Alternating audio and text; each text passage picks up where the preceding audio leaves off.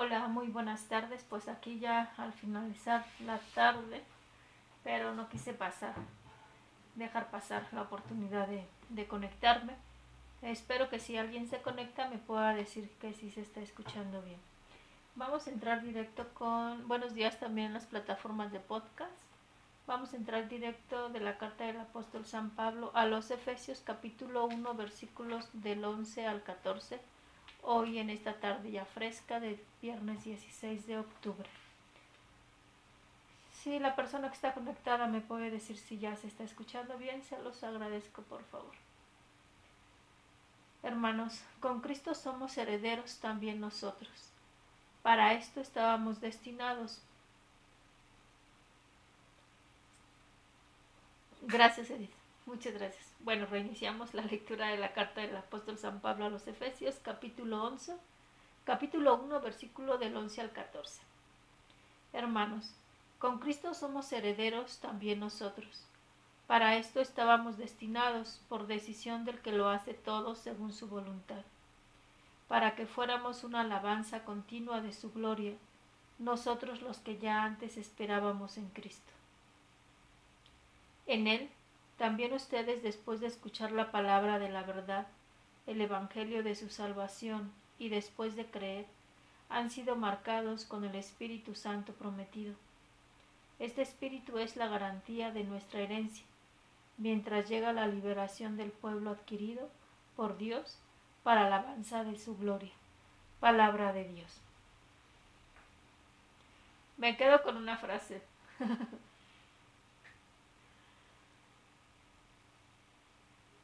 Para esto estábamos destinados por decisión del que lo hace todo según su voluntad, para que fuéramos una alabanza continua de su gloria, nosotros los que ya antes esperábamos en Cristo. ¿Para qué nacimos? ¿Para qué nos creó Dios? Muchas veces, sobre todo en los momentos más difíciles, en donde no le encontramos un sentido a la vida, un para qué estamos viviendo algo. Fíjense esta frase, para que fuéramos una alabanza continua de su gloria. ¿Para qué naciste? Para hacer alabanza de su nombre. ¿Para qué estás viviendo esto? Para darle gloria. Yo creo que esa es una herramienta más que terapéutica, una herramienta espiritual, ¿no? De decir, Señor, me hiciste para darte gloria. Me hiciste para ser plena en ti, pleno en ti. Pues así puedan estar pasando las cosas más terribles. Eh, voy a decidir estar contigo, no despegarme de ti tratar de encontrar la respuesta de todo lo que yo viva en ti y para ti.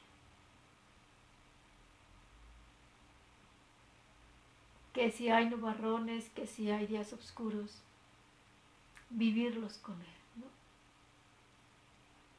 Yo creo que más de una vez han experimentado que, que dicen, de aquí no paso, ¿no? O de aquí no sé cómo vivir esto. Y, y de repente pasa algo volteas para atrás y dices, ¿cómo viví esto? ¿Cómo salimos delante con esto? Yo les puedo decir que muchas veces me pongo a recordar cuando yo tenía 18 años, que fue cuando mi mamá se puso muy mal y iba a fallecer, mi hermanita recién nacida, una situación económica muy fuerte, en quiebra,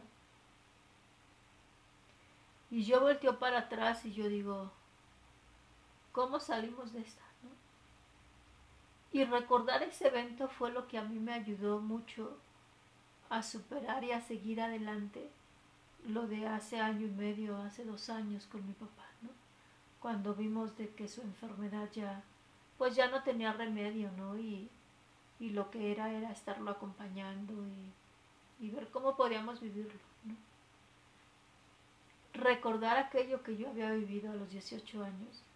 Yo decía, es lo que me da la fuerza de, poder vivir lo que en ese momento estábamos viviendo con mi papá. ¿no? decir, Si en aquel entonces era una chiquilla de 18 años, ahora estando ya aquí con el Señor, pues es poner mi fe en Él, ¿no? Y, y es lo que nos va a ayudar a seguir adelante.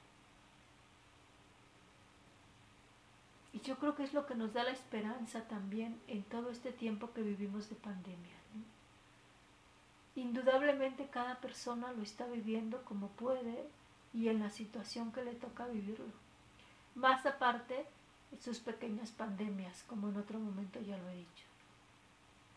Y no es que no vayas a sufrirlo, no es que no lo vayas a, a resentir, ¿no?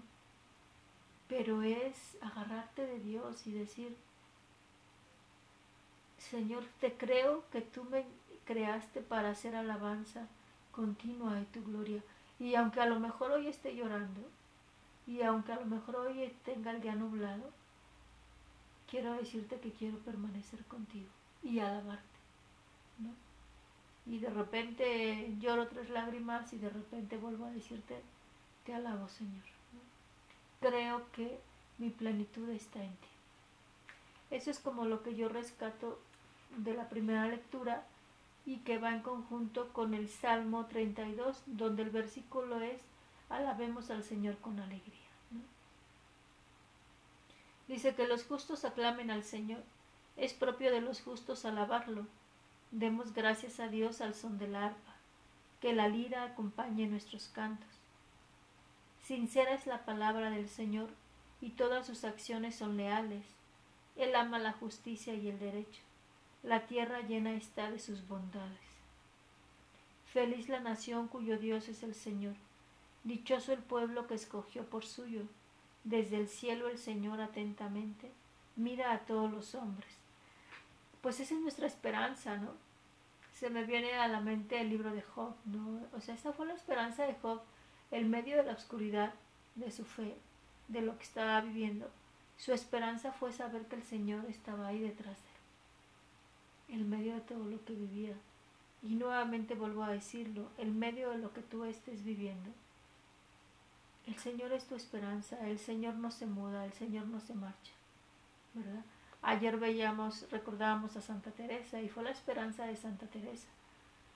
Eh, les he hablado de mi, de mi fundadora, la Beata Concepción Cabrera de Armida, ahora ya reconocida como Beata, y, su esperanza era esa, ¿no? Dios no se muda, Dios permanece.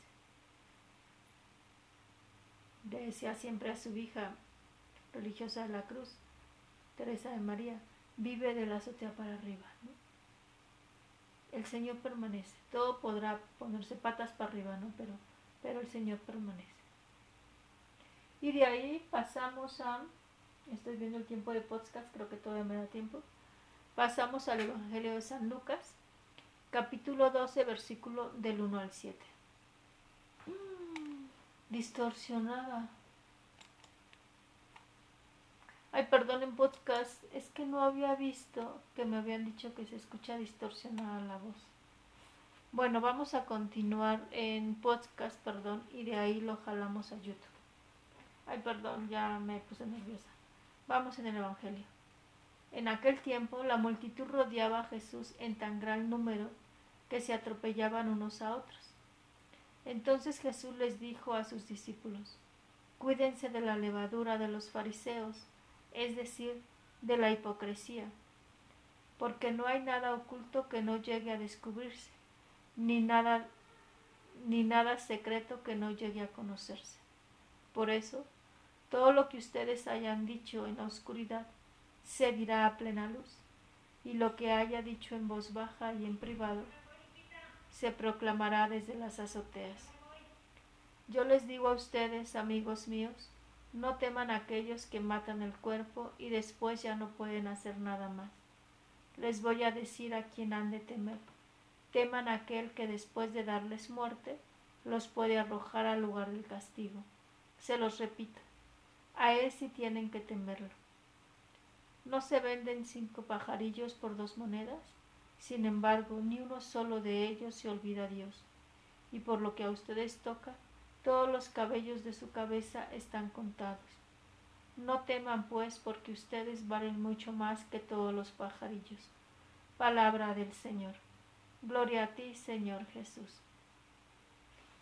Me quedo con dos ideas porque también yo ya me estoy yendo a rezar vísperas y son las que te comparto y te invito a que profundices.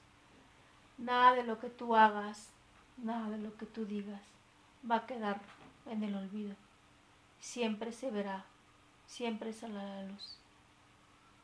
Segundo, tú no vales menos que estos pajarillos que, que Dios tiene en mano y que los protege y los cuida. Así que pon tu confianza en el Señor y en Él siempre espera. Tu hermana María Guadalupe Ortega Sánchez, religiosa de la Cruz. Y te espero el día de mañana. Eh, este podcast lo vamos a, subir al canal de YouTube porque estoy viendo que, que el video no quedó bien grabado. Una disculpa, Edith, gracias por avisarme. Lo que pasa es que leí mal, pensé que me estabas avisando que sí se escuchaba bien. Entonces no se va a subir el video, pero el podcast queda anexado al, al canal. Dios les bendiga.